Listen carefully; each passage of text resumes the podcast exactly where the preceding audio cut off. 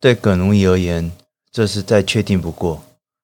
如果无法占有这个香味，活着再也没有意义。他必须彻底认识这个香味，直到最微小的细节，直到最不容易察觉的分歧。光是记住它的复杂整体，对他而言绝对不够。他想要一个注模，把这神圣的香气深深地注印在他那黑色的灵魂当中，对他进行巨细靡遗的研究，从此只根据这个神奇的公式的内在构想去思想、生活和纹绣。大家好，我是大卫鲍鱼，欢迎收听这个礼拜的大卫鲍鱼在火星。这个礼拜要进行的单元呢是书中自有黄金包。那想分享的书籍呢，跟刚刚那一段引言有一点关系。刚刚那段引言呢，出自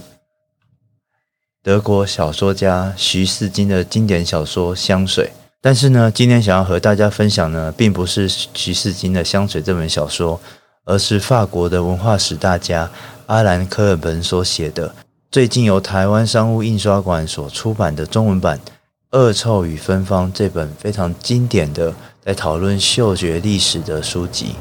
那为什么一开始要用刚刚那一段徐世金的小说《香水》的一个算是非常代表性的段落作为开头呢？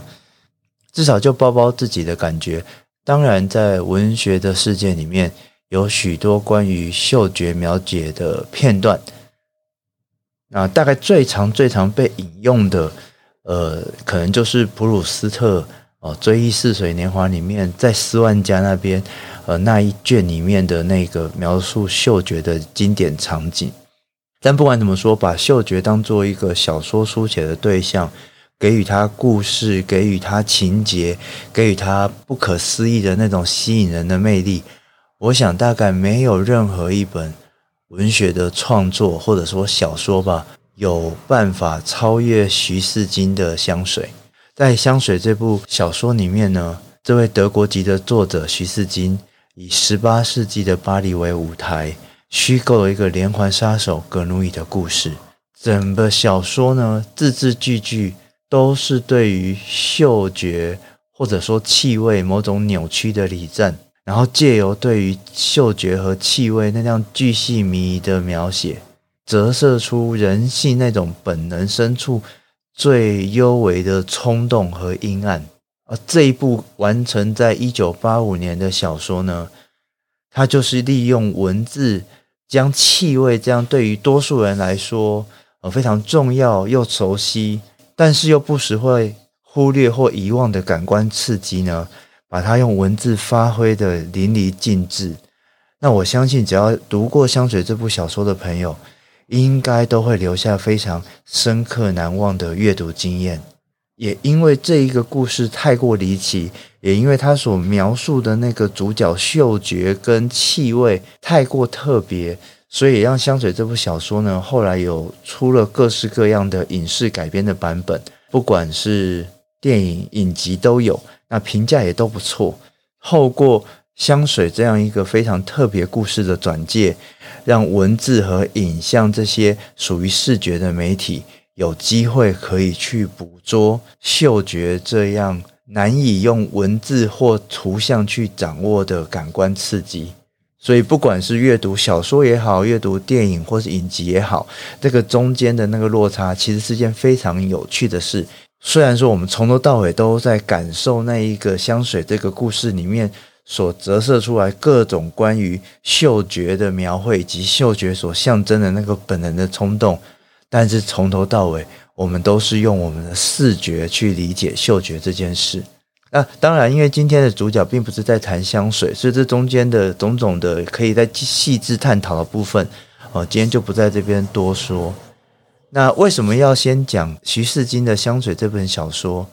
实在是因为呢，当我在阅读科尔本的《恶臭与芬芳》的时候。我实在很难以想象，像香水那样用文字去描写嗅觉的那样的阅读体验，竟然能够有机会可以再次的被重现，在台湾的这样的一个华文出版市场里面，可以在经由翻译被看到，而且能够呈现香水那样特殊类型的阅读经验的，竟然还不是一部文学创作，而是在一部史学研究的专著里面。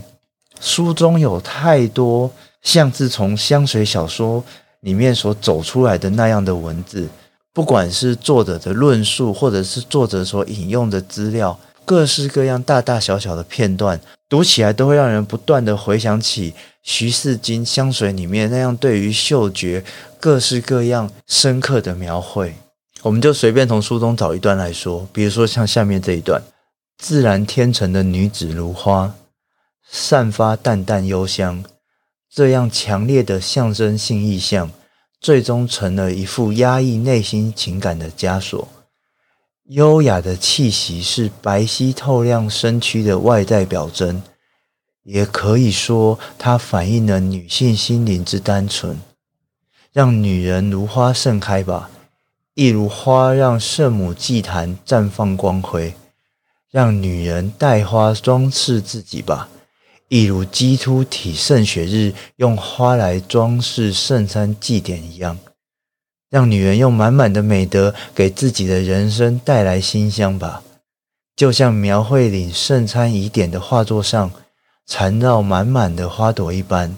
再也无需恐惧内心的兽性爆发了。这样的句子本身，与其说像是一个论文的论述或者讨论，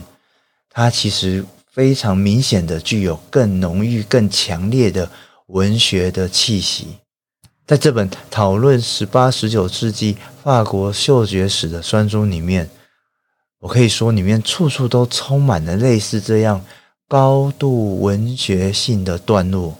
那同样是以气味为主题。一九八五年出版的香水，它是一个可以说带有解谜意味的犯罪小说，诉说着香水杀手葛奴伊他那对于气味病态的痴迷。跟一九八五年香水差不多时间，《恶臭与芬芳》在一九八二年出版的。作者科尔本呢，则是引领人们回到真实的历史现场，试图解开近一个半世纪之前。生活在法国的人们对于香味的重视和迷恋。香水是一本小说，借由虚构营造出真实的重量；而《恶臭与芬芳》它是史学的专著，但是在这样捕捉真实的过程当中，又带着某种文学书写的朦胧氛围。所以，对包包自己来说，这两本书看似属于南辕北辙的不同的类别。但读起来却有异曲同工的趣味。那历史研究呢？通常啊，当我们说这本书是一个历史研究的时候，往往就会给人一种道貌岸然的严肃的印象。这样一种研究的论文体的书写呢，它的首要的着重一定也还是那个提纲挈领，然后要强调论述文字过程当中的简洁和明确。《恶臭与芬芳》这本书。借由刚刚的引用和讨论，我们可以马上的感受到，不管是在题材的选择上面，或者是在文字的叙述上面，都和我们那个刻板印象的样貌有很大的不同。而这个呢，可以说是法国人文学界常常看到的特色。在法国的这些人文学者，不管是哲学、史学，甚至社会学，他们总是能够在议题上面。能够有所创新，并且在叙事的文字上面呢，创造出独特的节奏与魅力。那我相信《恶臭与芬芳》就是一个非常好的例子，它绝对和我们印象当中那种死板的、非常学院的象牙塔式的历史研究有很大的差距。那《恶臭与芬芳》这本书，它以气味和嗅觉为对象，去讨论在十九世纪。巴斯德发现细菌之前，也就是人还没有办法透过显微镜、透过视觉去捕捉、观察微生物之前，人们只能借由分辨气味的好坏，去摸索建立卫生的观念，进而形成官方的政策。作者所要去捕捉的这段时间，这个十八世纪的巴黎。可以说，刚好是处于一个过渡的灰色的时间地带。一方面，十六、十七世纪的科学革命改变了人们看待世界的方式，不再是从宗教的角度出发，而是用像钟表般那样条理分明的方式去解析世界。但是他们又还不具备有能够发现微生物存在的能力，所以他们只能用所谓的某种科学的理解的方式去理解气味的感受，把那一些对于气味的抽象的形容，经由科学的某种语言的包装或论述的方式，具象的转化成为某种具体的存在的事物。在当时人的科学观念当中，空气被当成一种无所不在的基础元素，所以直观的嗅觉呢，就成为判断空气是变质还是正常的标准。那那种散发恶臭的变质的空气，被视为是危害健康的根源，必须加以杜绝，必须加以清除。所以，从十八世纪末叶开始，人们对于气味的好坏变得非常的敏感和重视，尤其对于腐坏的恶臭，在日常生活当中变得更加难以忍受，把清除日常当中的臭味当作是整个公共卫生的首要的任务。当这样腐败的臭味成为了生活当中的警讯，那么人人呢，都会变成所谓的好鼻师、好鼻塞。学者会开始去研究生活当中的各种腐臭，不管这些臭味的来源啊、性质或造成的危害，都一一给予定义。那不只是学者如此，气味呢，也成为了公众生活的一部分。它可以是公领域的，像是城市里面各式各样的恶臭要怎么样去清除。那它也可以是非常私领域的，比如说男女两性分别所散发的，用来激起他人欲望的体味。公领域的气味的研究，它就整个反映在对于整个城市的整治与重划的规划上面。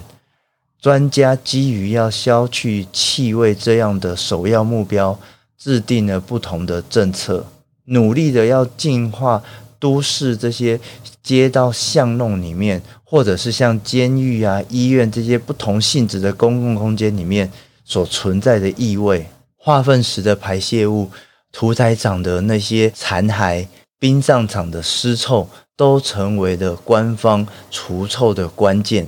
开始运用大量的化学药物，或者是通风排水的规划，以种种的这些科学的手段去加以处理。也订立了各式各样的法律的规定，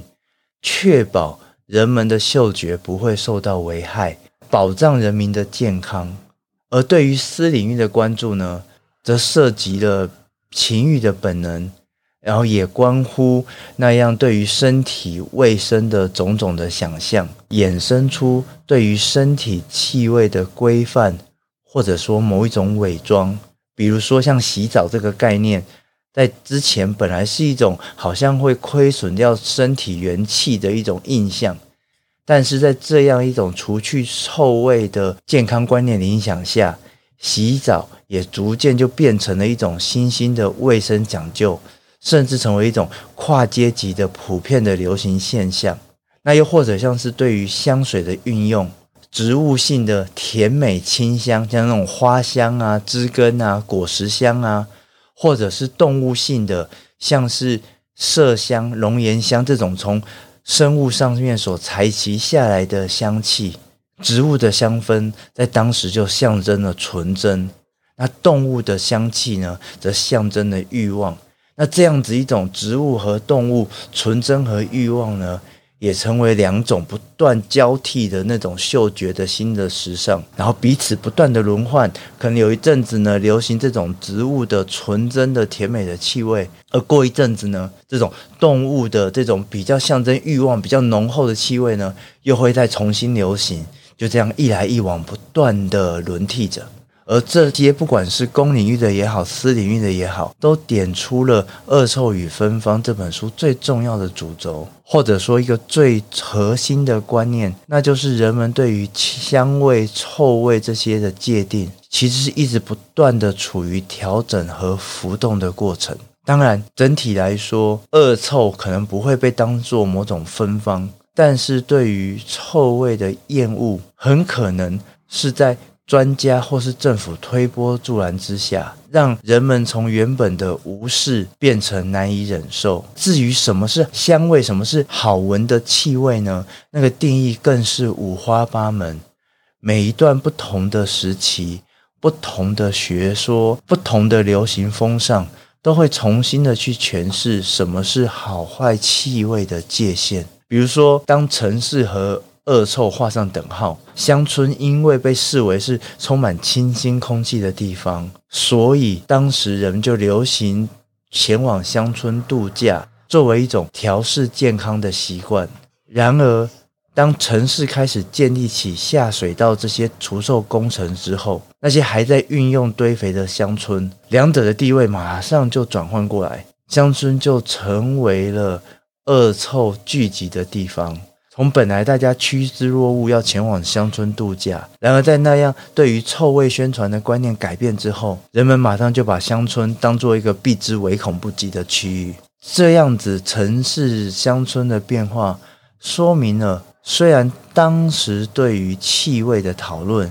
是从科学出发，当然这个科学是有限度的，但最终还是会反映那样出自于权力的歧视。将气味和阶级画上等号，把下层阶级就当作是恶臭的象征，没有那样上层社会的优雅的气息。那乡村呢，也因为是下层阶级群聚的地方，所以也就变得没有那么芬芳了。作者提到，当时的上层阶级不时都要强调要远离一般百姓的气味，认为说，比如说像女仆，如果长时间在家停留。或者是有农妇登门拜访，甚至只是一群工人经过门前，都要赶快的去通风、去清除臭味。所以，所谓的除臭的公共工程，就是一连串对于劳动穷苦阶级生活的强制改造，也就是所谓的要让穷人变干净。而反过来说，对抗除臭、抗拒除臭，也成为底层人民某种弱者的抵抗。当政府强调要让室内通风，但一般百姓呢，往往都是拒绝的。这不只是说不想要福音上层阶级的价值而已，而是对于一般百姓来说，在没有那些取暖的设备的前提下，在冬天打开门窗，寒冷可能是比恶臭来得更为致命的。这样的落差呈现出两种不同的社会。嗅觉和气味，不管怎么样去定义那个香臭的分界，或者是说在公司领域的区隔，这些关于气味的讨论，看似好像有各式各样科学加持的客观的成分在里面，但是多数。还是出自于主观的想象，还有谁有权利去诠释那个主观，去诠释什么是香，什么是臭，去诠释什么是应该要有的卫生规范的那个权利的一个追逐的过程。